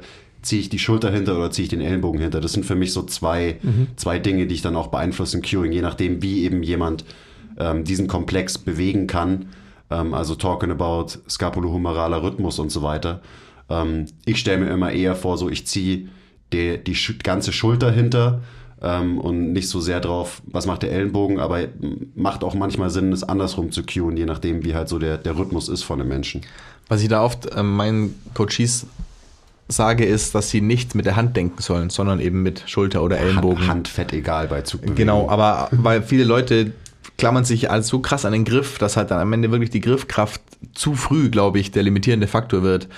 Und ähm, wenn sie den nicht ganz so viel festklammern, sondern den einfach in die Hand nehmen, ähnlich wie du vorhin gesagt hast bei deinem Single Leg RDL, ähm, ich habe das Gefühl, dann kommt halt so ein bisschen mehr in, im Rücken an, in dem Fall jetzt. Ja, safe. Eben, weil man sich nicht von Anfang an, da wo das Gewicht ansetzt, so hart verkrampft, dass vielleicht die Muskeln, die in der Kette weiter oben sitzen, ähm, gar nicht mehr so geschmeidig arbeiten können und auch, also die Muskeln beziehungsweise die Gelenke und dann als Ableitung die Muskeln. Also ich kann auch nur nochmal bestätigen, dass ich konzentriere mich gerade bei Zugbewegungen nur auf meine Position. Weil ich, für mich sind Zugbewegungen ähm, Positionsarbeit unter Belastung. Also nichts anderes ähm, stelle ich mir da vor. Und für mich sind gerade Zugbewegungen einfach so, dass ähm, ja, Bewegungsoptionen vermehrendste überhaupt. Also wenn ich, wenn ich mich auch so therapeutisch für irgendwas entscheiden müsste mit jemandem, wenn ich nicht viel Zeit hätte zum Beispiel, ich kann nur 10 Minuten, 15 Minuten mit jemandem trainieren, dann würde ich immer Zugbewegungen wählen. Zugbewegungen einfach, weil sie das axiale Skelett challengen, dass, dass vor allem die transversale Ebene in Check bleibt und damit Reziprokität im Brustkorb geschaffen werden kann. Also von dem her ist es einfach eine, eine super, super ähm, Variante, Möglichkeit, um Bewegungsoptionen zu fördern. Und zwar für jeden. Ich finde es gerade total geil, weil wir da noch nie so drüber geredet haben. Und trotzdem sind wir alle drei irgendwie zu dem gleichen Ergebnis gekommen und denken alle drei gleich nach über jetzt zum Beispiel Zugbewegungen und, und wie wir die so sehen und behandeln. Das finde ich ziemlich toll gerade irgendwie. Ja. Ich, Wollte ich nochmal sagen. ich habe da auch so viel, so viel ähm, Benefits aus meinem Zugtraining ähm, gewonnen in die letzten Jahre. Wobei man ja eigentlich denken könnte, dass ich, also ich habe ja, meine Trainingshistorie beschränkt sich eigentlich hauptsächlich auf Zugbewegungen. Ähm, von wegen ähm, Kanuslalom, Kajak fahren und im Boot sitzen, paddeln und ziehen. Aber das war immer, also da ging es immer darum, da ging es immer um Output und immer um halt entweder so lang wie möglich, so stark wie möglich am Paddel zu ziehen oder halt in einer begrenzten Zeit super schnell am Paddel zu ziehen und viel. Und da macht man es immer aus dem ganzen Körper. Und das ist halt ein Muster, das hatte ich natürlich dann auch in meinem Kraftraumtraining drin, dass ich immer mit dem ganzen Körper quasi gezogen habe. Einfach nur, ähm, erstmal, weil ich es nicht besser wusste, weil ich mir keine Gedanken darüber gemacht habe und weil es halt um eine gewisse Gewichtbewältigung ging und das dann auch schön und gut war. Und jetzt ist halt eben der limitierende Faktor nicht einfach nur das Gewicht, sondern der Constraint, den ich mit meinem eigenen Körper setze und dann eben die Position, die ich halte. Und das, und das ist, glaube ich, oder nicht, das weiß ich zu 100 Prozent, das ist so viel mehr ähm, beneficial, als einfach nur Output getrieben zu ziehen. Und klar gibt es auch Berechtigungen, einfach nur Output getrieben zu ziehen, gerade für jemanden, der dann irgendwie einen Leistungssport macht, in dem Boot so und so weiter. Aber auch für diese Person ist es von Vorteil, an dem Punkt gewesen zu sein, sein Setup in Check zu halten und das als limitierenden Faktor ziehen zu können. Also äh, nochmal bei Zugbewegungen, bei, bei mir zum Beispiel, um, um das wieder so ästhetisch auch runterzubrechen. Ich will keinen großen Latt haben oder so. Ich, ich brauche auch keinen, ähm, keinen großen mittleren Trapez oder sonst was. Also da denke ich nicht in, in Muskelbreite oder sonst was. Ich will hauptsächlich einen fetten Serratus, weil das halt der schönste, mit der schönste Muskel ist. Ja, und warum hast du den so ausgeprägt? Weil ich immer hardcore geil reach. Ja, und weil du, weil du halt eine gute Position hältst. Ja, durch den Reach. Genau. Und das ist genau der Punkt. Also für mich ist es eher so, dass, dass alle Zugbewegungen sind für mich jetzt narzisstisch, optisch getrieben gesprochen, dafür, dass mein axiales Skelett, sprich, wenn man so will, global gesprochen, meine Bauchmuskeln trainiert werden. Ja, eben. Also Das ist der Punkt. schräge Bauchmuskeln, die halt auch so hardcore mitarbeiten. Also es ist ja auch so eine Sache, Genau. ähm, auch so das Feedback, was du automatisch von Leuten bekommst, und du hast es vorhin schon angesprochen, eben wenn du nicht nachfragen musst, sondern der Kunde nach der Übung sagt so, boah, ich habe das endkrasse Bauch gespürt, mache ich das richtig? Und du bist so daneben, bist so, ja, geil, Mann! Ja. Weil du halt einfach weißt, okay, meine Cues, meine Constraints, meine Übungsauswahl haben das gemacht, was sie machen sollen. Ähm, so ein gutes Beispiel ist auch von, von mir eine Kundin, die halt immer nach dem Kurzhantelrudern Ja. ähm, aufstehen und sagt so, boah, boah, mein Bauch, mein Bauch. Und ich bin immer so, ja, geil, Mann, yes! Ja, wo dann auf die Frage kommt, hey, mache ich es überhaupt richtig, weil ich spüre es ja gar nicht so sehr im Ja, genau. Arm. So. ähm, aber ja, das nächste Übung, Kurzhandelrudern. Ich meine, du hast eh gerade die wichtigsten Sachen schon ähm, von deiner im stehenden Variante beschrieben, aber ich habe die jetzt auch wieder angefangen. Also ganz klassisch Kurzhantelrudern mit einem Knie auf der Bank, ein Arm abgestützt auf der Bank. Und ich mache die Konzentrik nicht so schnell wie du. Also ich versuche nicht ähm, schnell forciert auszuatmen, sondern ich versuche auch lange auszuatmen. Und ähm, die Dauer meiner Aus, also, also gerade weil ich die Übung so mache, also das andere ist auch nicht verkehrt, aber ähm, ich versuche ich versuche auszuatmen und solange ich ausatme, ziehe ich das Gewicht nach oben, beziehungsweise halte es dann oben. Und es ist krank, was ich in meinen seitlichen Bauchmuskeln spüre. Und aber durch diese langsame Konzentrik und dann natürlich auch die langsame Exzentrik, weil genauso langsam atme ich auch wieder ein, ist es auch krass, was ich halt im Latt merke. Oder in meinen Zugmuskeln Klar. und im Arm und so. Hardcore, talking about mechanische Spannung äh, ist natürlich dann Ja. auch dementsprechend Richtig nur auf geil. dem Latt. Ja. Also gerade, das ist ja dann auch wieder so wichtig, wenn einem das wichtig ist, ähm, dass man jetzt bei einem Ruderzug halt nur sein Latt äh, bearbeitet und so, dann muss man halt auch irgendwie verstanden haben, wann der Latt viel arbeitet. Und da geht es dann halt darum, wie ist die Kopplung von, ähm, wie sehr bewegt sich der Humerus versus das Schulterblatt in der Bewegung und so weiter und so weiter. Ähm, und das hast du, glaube ich, automatisch mit drin, wenn du halt so arbeitest, wie du es halt jetzt gerade beschrieben hast. Also für mich ist Den Latt biasen und so. Wenn, wenn ich jetzt noch eine weitere Zugbewegung aufbringe, eine, die ich immer gern mache, ist ähm, vorgebeugtes Kurzhantelrudern, also mit einer Hantel ähm, im, im Staggered Stance mit Wall Reference. Das ist eine Bewegung, die ich unglaublich gern mache.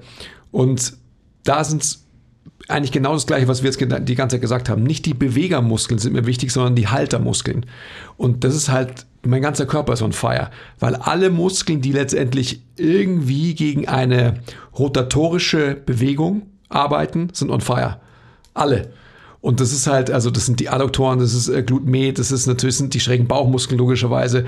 Und das ist für mich halt so das Schöne, wenn man, wenn man eine Position gut hält, dann hat man so viel Benefit auf die Muskeln, die man ähm, denkt mit Gummibändern oder sonst irgendwas erreichen zu müssen, indem man irgendwie Monsterwalks macht oder sonst irgendwas. So. Und halt integriert äh, erreichst du sie dadurch. Absolut.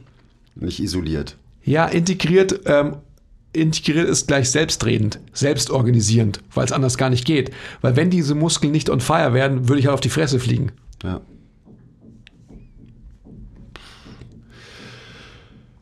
Äh, Split Squad vielleicht? Ne, als nächstes, weil da hatte ich, hatte ich, äh, ich hatte da gestern ein krasses Aha-Erlebnis mit dem Squid, äh, Split Squad.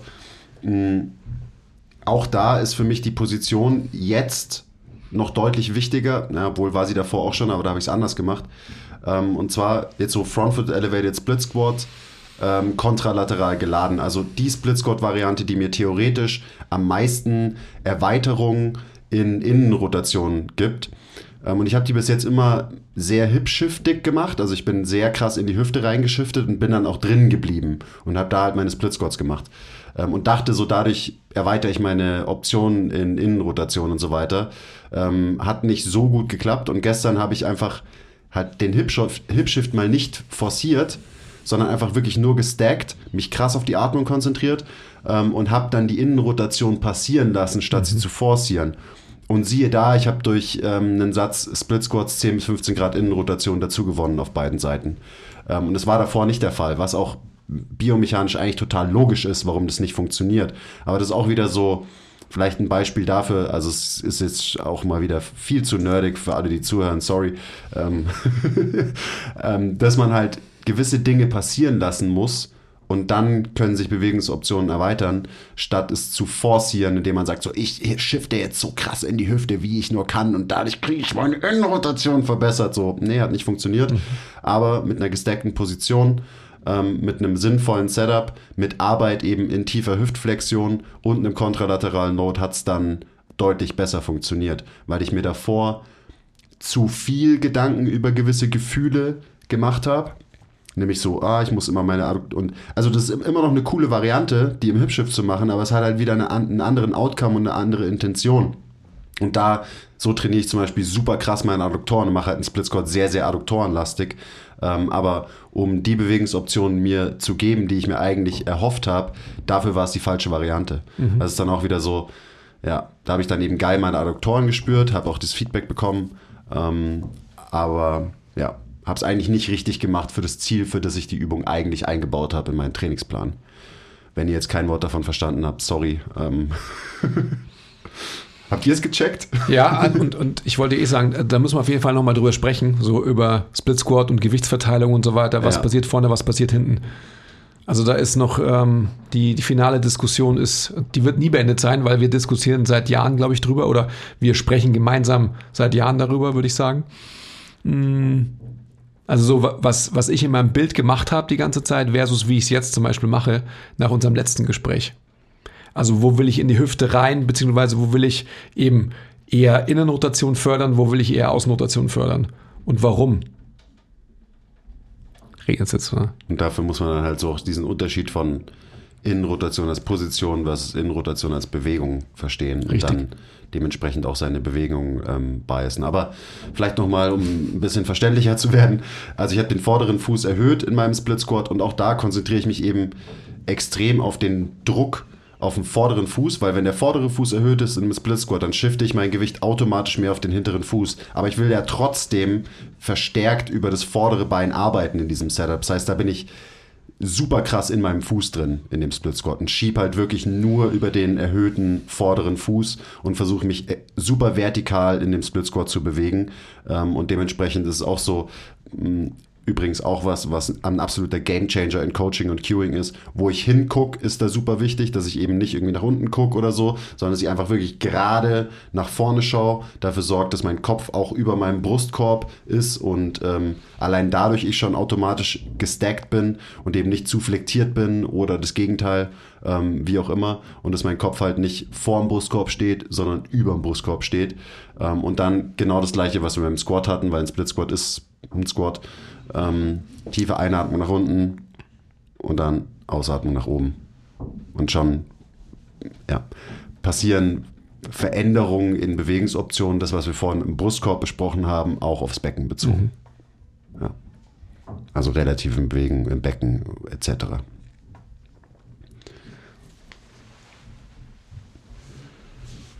Also auch, auch das ist ähnlich wie Zugbewegung, finde ich, bei Split Squats. Split Squats ist immer sehr, sehr, sehr positionslastig für mich. So von meinem Fokus her.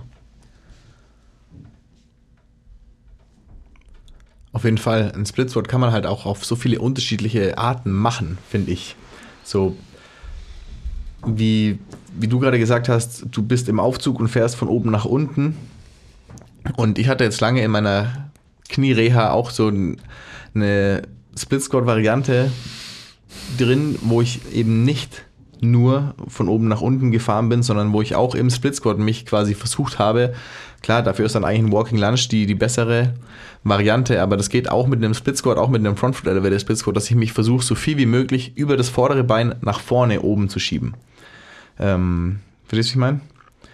Und da ist dann so ein bisschen diese Hip Extension wie von Knee Extension ähm, Sache mit dabei und das fühlt sich auch geil an und es ist auch eine geile Variante und viele Leute hängen ja auch oft zu viel auf dem hinteren Bein, auch wenn sie nur von oben nach unten fahren und dann ist das halt auf jeden Fall auch ein gutes Tool, wie man einen Split Squat coachen kann und so vielfältig ist der Split Squat, nur auf das wollte ich hinaus quasi. Ja, ist Aus, auf, definitiv aus, so. aus so vielen unterschiedlichen Betrachtungsweisen quasi kann man einen Split Squat ähm, verargumentieren in seinem Training. Will ich ihn machen, um mehr Innenrotation zu generieren? Will ich ihn machen, um mein axiales Skelett quasi zu challengen? Ähm, will ich ihn machen, um andere Bewegungsmuster zu schulen im Sinne von eine, eine ähm, beschleunigende Bewegung nach vorne? Oder, oder, oder. Ist geil. will ich ihn auf Early Stance, Mid Stance, Genau. Late Stance fokussieren. Ja, also ich glaube auch so Split Squat, da hat man einfach so viele Optionen. Ja. Wir können ja mal jetzt kurz so dieses, aus diesem ganz tiefen biomechanischen Nerdloch rauskriechen, in das wir uns gerade reinbegeben haben. Ähm, und vielleicht über so eine Übung wie Seitheben reden. Ich würde noch eine Sache gern sagen, weil, nein, weil wir, wir sind ja eigentlich beim Fühlen. Also, Ja. ähm, weil wir, wir beschreiben jetzt gerade biomechanische Kontexte und ähm, Herangehensweisen, wie man, Stimmt, wir sind abge krass ja, abgedriftet. wie man eine Bewegung betrachtet. Aber wenn wir beim Split Squat bleiben, was du ja auch gesagt hast, also Adduktoren fühlen. Also so, für viele Leute ist es sicherlich, äh, also jetzt ganz global gesprochen, für Fitnesstreibende insgesamt wird es so sein, dass ein Split Squat kein Split Squat ist, sondern halt einfach ein Squat, äh, den man nicht ähm, mit beiden Beinen auf der gleichen Ebene macht, sondern man steht extrem breit, also weit und bringt ein Bein nach hinten oder nach vorne. Und um dem Herr zu werden, ist genau sowas, jetzt sind wir wieder beim Fühlen, die Adduktoren in einem Split Squat fühlen zu können. Auf alle Fälle ein unglaublich gutes Proxy, dass seelisch der Körper gut ausgerichtet ist. Also wären wir wieder bei der Eingangssache, ich habe ein Bild von der Bewegung und ich will die irgendwie auch bestätigt wissen durch ein Gefühl. Und das Gefühl bestätigt dann die Bewegung und vice versa und so weiter. Also von dem her ist, glaube ich, so, äh, die Adduktoren für viele, die sich jetzt gar nicht diese tiefen biomechanischen Gedanken machen über einen Split Squat, ähm, in einem Split Squat zu spüren, auf alle Fälle eine sehr, sehr gute eben ein sehr, sehr gutes Proxy, um die Bewegung vielleicht besser zu machen, als er oder sie sie die letzten Jahre gemacht hat. Word. Ja. Wo waren wir jetzt? Seitheben. Seid ihr, also ich, ich wäre jetzt mal so ein bisschen in, in das Thema Mind-Muscle-Connection nochmal reingegangen, weil ich mache äh, gerade so auf dem Rücken liegendes Seitheben am Kabelzug und da ist halt so, das ist halt für mich einfach nur eine Hypertrophie-Pumpübung und da konzentriere ich mich halt einfach krass auf die Muscle-Mind-Connection und auf wenig anderes. Also da ist es dann wirklich so im Muskel bleiben und da ist es auch so, dass ich nicht, also eben ich liege auf dem Rücken ähm, und mache diese Seithebebewegungen, also einfach um 90 Grad gedreht quasi. Ähm, das mache ich, damit ich halt die Stabilität vom Boden habe und mich noch besser auf meine, meine Schultermuskeln konzentrieren kann, die halt diese Bewegen machen. Ähm, und ich habe das Ganze halt über eine volle Range of Motion oder eine vollere als so klassisches Seitheben mit Kurzhanteln. Und da ist es wirklich so, ich konzentriere mich einfach nur darauf, dass die Spannung aus diesen Muskeln nicht rausgeht. Das ist so ganz klassisch Bodybuilding-mäßig. Und auch das spüre ich halt krass, wie warm einfach meine Schultern werden. Natürlich kriege ich auch einen Pump und ich spüre auch so wirklich in der Bewegung, wie so dieser ganze Muskelbauch einfach so krass sich aufheizt. Und wenn ich da keine Wiederholung mehr schafft, dann liegt es komplett an der lokalen Ermüdung mhm. von dieser Muskelgruppe, die da arbeitet. Die ist wahrscheinlich relativ schnell erreicht bei dir, weil deine Schultern sind ja auch so klein. Ich habe nur darauf gewartet. ja. Also ich meine, es gibt andere Muskeln an meinem Körper, da lasse ich mir das sagen und da höre ich mir das gerne an. Ähm, aber bei meinen Schultern, da werde ich sauer. Es ist auch nicht. Habt ihr das gehört, Instagram? Oder war es TikTok? ich glaube, es war YouTube hauptsächlich. Oder YouTube. Aber ja, du hast recht. Ja. Und deswegen mache ich sie ja auch, damit sie endlich mal wachsen und mhm. die gemeinen Trolls im Internet nicht mehr sagen können, dass ich so kleine Schultern mhm. habe. Und du hast ja quasi auch dafür dann jetzt mehr oder weniger eine Seithebemaschine erfunden. Genau. In unserem Gym-Kontext dadurch, dass du dich auf den Rücken legst und so. Das ist ja, ja nichts anderes als ein Gerät jetzt. Mehr oder weniger. Constraints hardcore maximieren, damit ich geil isoliert meine Schultern aufpumpen kann und nicht mehr die Minderwertigkeitskomplexe habe, weil jemand kommentiert hat, wie klein meine Schultern sind. Mhm. Und das ist so, also ich meine, wir, wir sind jetzt so nerdig gewesen, aber das ist ja das, was halt klassischerweise irgendwie Fühlen und Gefühle im Krafttraining ausmacht, ist halt einfach nur diese Muscle-Mind-Connection, kannst du im Muskel bleiben. Ähm, und da finde ich dann eben auch das wertvoll, was ich ja im letzten Podcast ähm, immer wieder ins Lächerliche gezogen habe, dass man halt wirklich die Spannung vom Muskel nicht mehr loslässt. Das ist, glaube ich, in erster Linie für dieses Gefühl der Muscle-Mind-Connection, für diese Connection wichtig, nicht unbedingt dafür, dass du direkt dadurch mehr Hypertrophie-Reiz bekommst. Also indirekt kriegst du mehr Hypertrophie-Reiz, weil du besser im Muskel bleiben kannst, weil du die Spannung nicht rauslässt. Aber das Spannung nicht rauslassen führt nicht unbedingt zu mehr Hypertrophie. Versteht ihr, was ich meine? Ja, aber ich glaube dir nicht, weil deine Schultern sind so klein. Mann! Mann! Also ich finde auch, also so genau diese, diese kleinen Muskeln in Anführungsstrichen, also Schultern sind nicht klein, aber diese. Meine schon. Die, aber so eine Übung wie Seitheben, die, oder anders formuliert, ich, ich bin kein Bodybuilder, ich war nie Bodybuilder. Ich habe vielleicht wie, trainiert wie einer, war aber ne, war kein, ja, weiß nicht. Du warst am nächsten dran von uns drei. Vielleicht. Ja, ja. Ähm, diese, diese ganze Zeit, dass man einfach so eine Übung wie Seitheben irgendwie schwer macht, so, das hat man selig gemacht und alle Bodybuilder machen das sicherlich auch zu einer gewissen Zeit. Aber was überlastet man da wirklich? So, sicherlich nicht die seitlichen Delts, sondern wahrscheinlich die vom Kraftpotenzial viel, viel stärkeren Traps. So, irgendwann mal.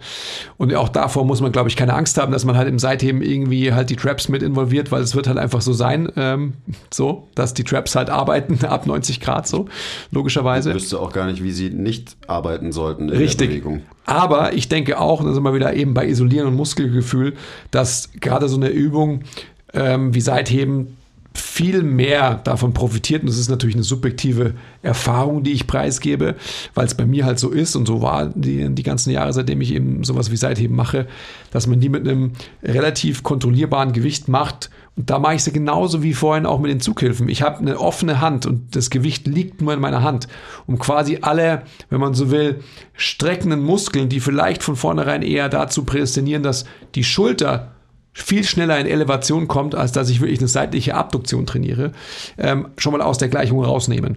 Das heißt, ich konzentriere mich wirklich nur darauf, dass, dass die Bewegung wirklich nur durch mein Delta initiiert wird und nichts quasi aus dem Handgelenk kommt. Also das nehme ich schon von vornherein mal raus.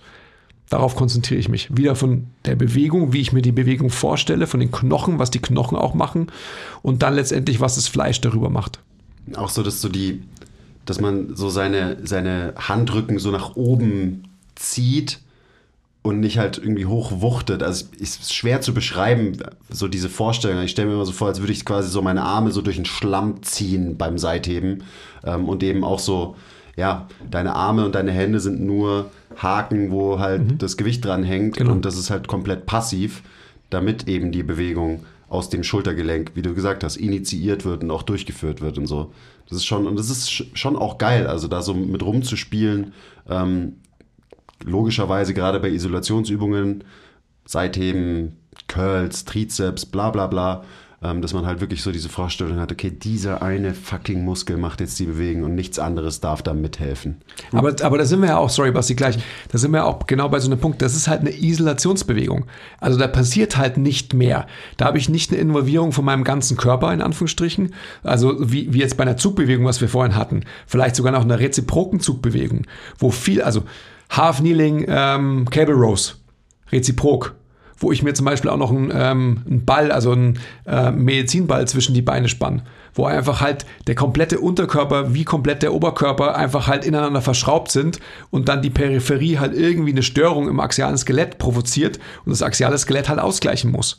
Ja, und das, die Adduktoren sind halt die Weiterleitung vom axialen Skelett auf die untere Extremität für mich. Aber beim, bei einer Übung wie Seitheben oder Bizeps Curl oder, oder ähm, Cable Cross, also Pack Deck oder wie es alles heißt, da geht es einfach nur um die Isolation von einer Muskelgruppe. Es ist was ganz anderes, kann man nicht vergleichen. Und dementsprechend ist die Intention eine andere und dann Genau. ist auch die Wahrnehmung und was du wahrnehmen willst, muss irgendwie eine andere sein. Ja. Und da muss man sich dann auch eben nicht streiten über Muscle-Mind-Connection, sondern Muscle-Mind-Connection ist halt in einem gewissen Kontext super wertvoll. Ähm, und in einem anderen Kontext macht es halt einfach gar keinen Sinn, darüber auch nur einen Gedanken zu verschwenden. Sondern da geht es dann halt um eine Bewegungs-Mind-Connection und nicht um eine Muscle-Mind-Connection. Also auch das, was du dir so von deinem inneren Auge vorstellst, eben so, was machen die Knochen? Diese, diese Vorstellung, diese Connection zum Denken, Fühlen. Das müssen wir vielleicht nochmal, aber gut, da sind wir wieder bei der muskelorientierten äh, Denkweise und Branche, in der wir uns bewegen. Aber vielleicht muss man den Begriff mal einführen. Movement-Mind-Connection. Ja, finde ich Ist gut. sogar auch ein M. See what I did there? Krank. Ja. Aber wenn halt alle Bodybuilder sind, dann ist halt einfach Muskelgefühl das Allerwichtigste. Ja, wenn alle denken, sie wären Bodybuilder. Ist ja auch okay. Klar. Also, Klar. es soll ja auch jeder so trainieren, wie er oder sie will. So. Sowieso. Aber man kann halt Dinge nicht miteinander vergleichen, das ist halt schwierig. Wollen wir noch die Fragen beantworten zu dem Thema, die wir bekommen haben? Ja, ich muss jetzt auch mal trainieren dann. Auf den Instagrams, ja. Die, ich glaube, die sind alle schnell beantwortet, weil ähm, viele werden wir jetzt nicht beantworten, weil die haben wir euch schon beantwortet im ersten Podcast. Ähm, ist ja auch irgendwie klar, dass da. Hä, wie hat das denn funktioniert? Ja, weil wir halt in der Zukunft Vergangenheitsfragen schon beantwortet haben. Was labert der Typ? Ja, genau. Ähm, das finde ich eine ganz gute Frage, weil das hat auch immer viel mit äh, Gefühls im Training zu tun. Knirschen in den Knien ähm, beim Squat, normal oder besorgniserregend. Also eben so, was man halt so wirklich wahrnimmt, was einem der Körper so an Geräuschen auch schickt während dem Training. Ähm, generell nicht besorgniserregend. Keine, also die Knie sind da ja ähm, prädestiniert für, dass sie komisch vor sich hin crunchen, während man Kniebeugen macht. Das machen meine auch. Ähm, das ist ganz normal. Ich mache mir eher Sorgen, wenn meine auf einmal nicht mehr, knir äh, nicht mehr knacken. so. Hey, seid ihr okay? Ich hab gar nichts gesagt. Irgendwas ist anders, als es die letzten 20 Jahre war. Are you okay? Also wenn solche Geräusche von Gelenken nicht mit, ähm, mit Schmerz einhergehen, dann nicht besorgniserregend weitermachen. Was war die Frage? Sorry. Ob, ob Knirschen in den Knien besorgniserregend ist bei Squats und so weiter. Ach, oder ob das normal ist. Technik schlecht, wenn man den Zielmuskel nicht total spürt.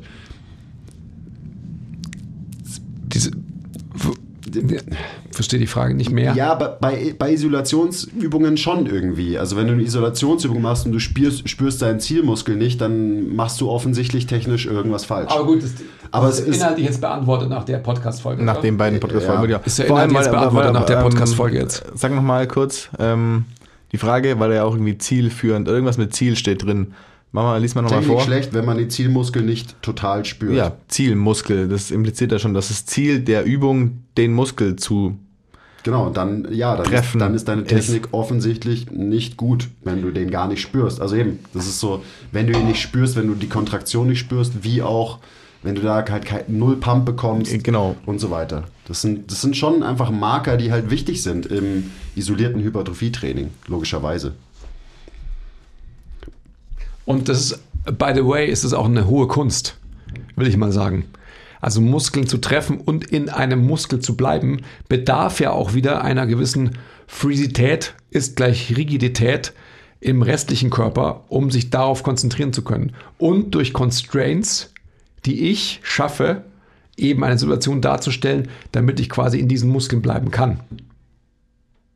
Also, für mich immer das beste Beispiel, ähm, wenn jemand Langhantel Kniebeugen macht auf dem Rücken und denkt, er oder sie trifft die Quads, ähm, hat aber keine Hebel, um die Quads treffen zu können, dann muss ich die Umwelt manipulieren, damit ich halt einigermaßen in den Quads bleiben kann. Nein, das ist Cheaten. Okay.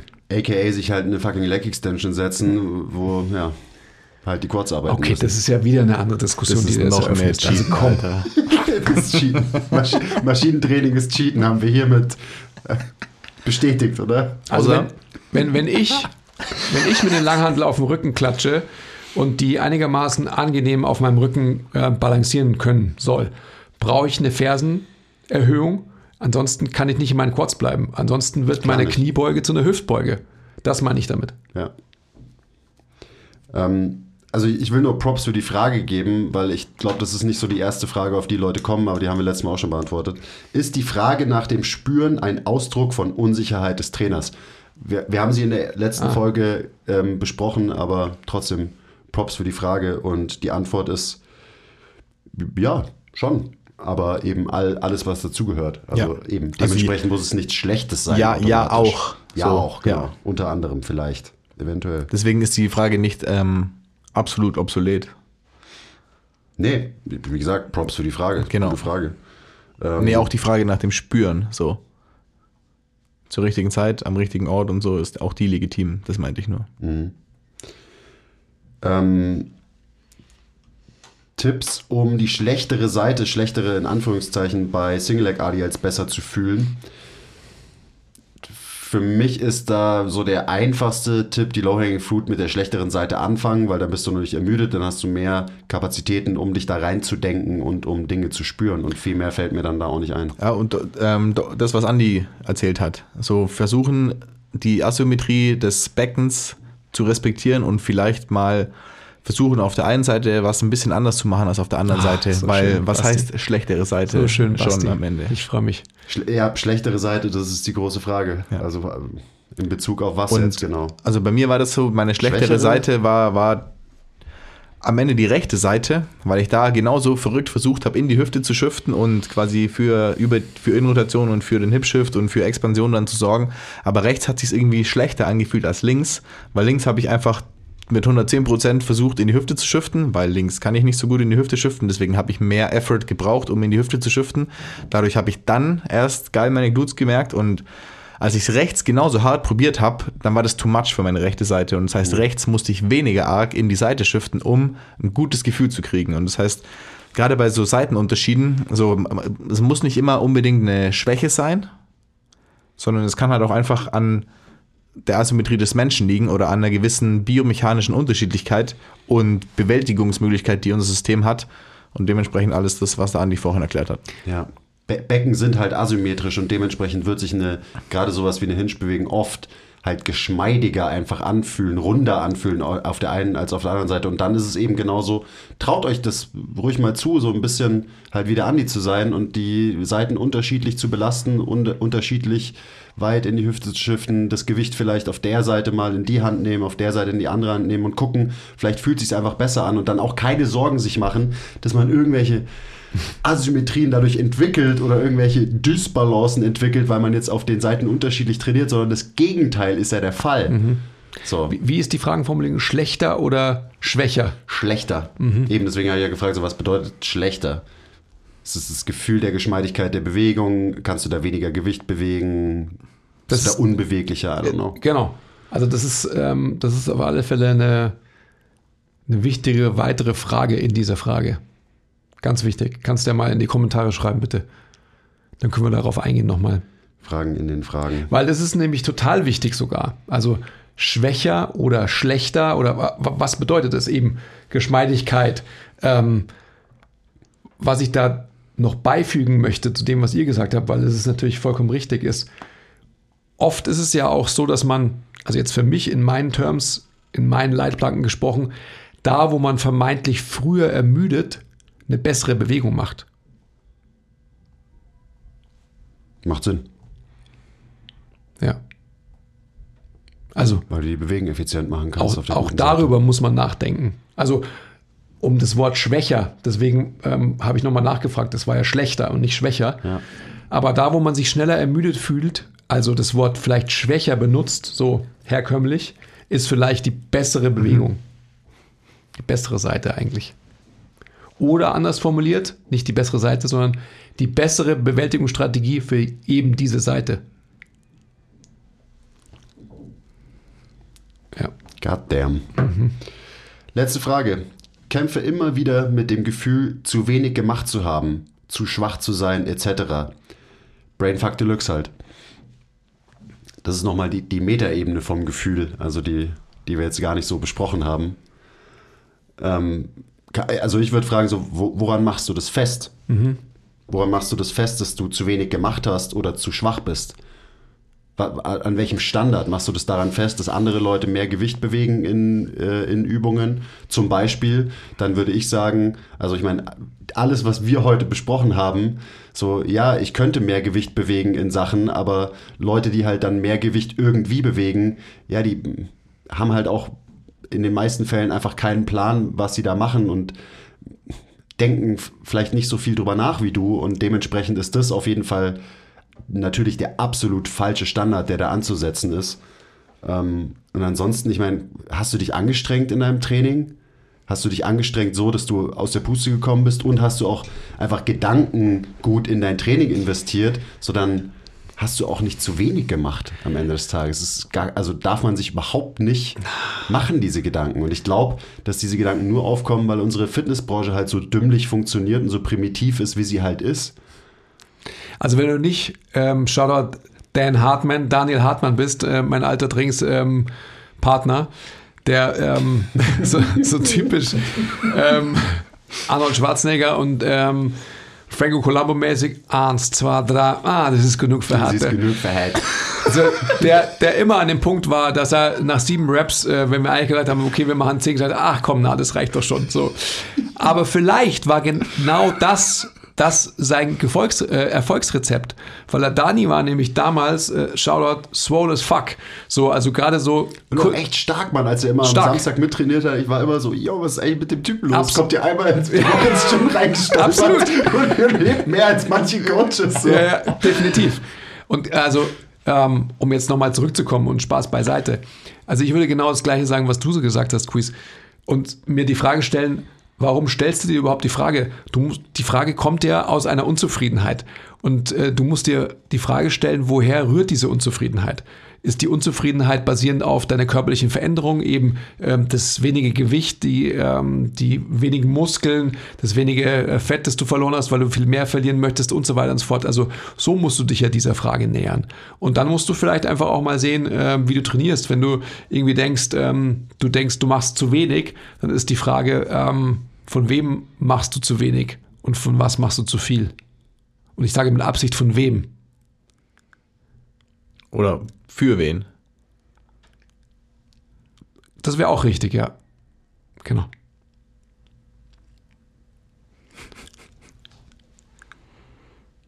Ich beende übrigens ähm, mindestens 50% meiner Personal Training Sessions mit dem Spruch, das ist genug verhält. Gut, die, die restlichen Fragen, ähm, auf die sind wir mehr als genug eingegangen über die letzten Folgen. Mir hat es krass viel Spaß gemacht, heute mit euch da so darüber zu reden und ähm, frag mich auch mal wieder so, warum haben wir das nicht schon längst mal getan, so in dieser Tiefe, weil eben äh, es ist einfach auch schön zu, zu wissen, dass, ähm, dass wir da ganz ähnliche Wie romantisch er heute ist, gell? Was ist denn los, ey? gedankliche Prozesse haben in unserer Vorstellung von Bewegen und Trainings. Ja, das ist toll einfach. Ich fand's schön. Weiß nicht. Hm. Mir hat es auch sehr viel Spaß gemacht. Okay, mir auch. Ja, also. Ja. nee, ich meine, es wäre auf der anderen Seite auch irgendwie ähm, durchaus erschreckend, wenn es nicht so wäre. Also gerade wo wir ähm, uns inhaltlich so viel Gedanken machen, genau über jedes Mini-Detail und so weiter, da muss man ja zu einer gemeinsamen Wahrheit kommen. Ja, stimmt. Sind wir jetzt durch, oder?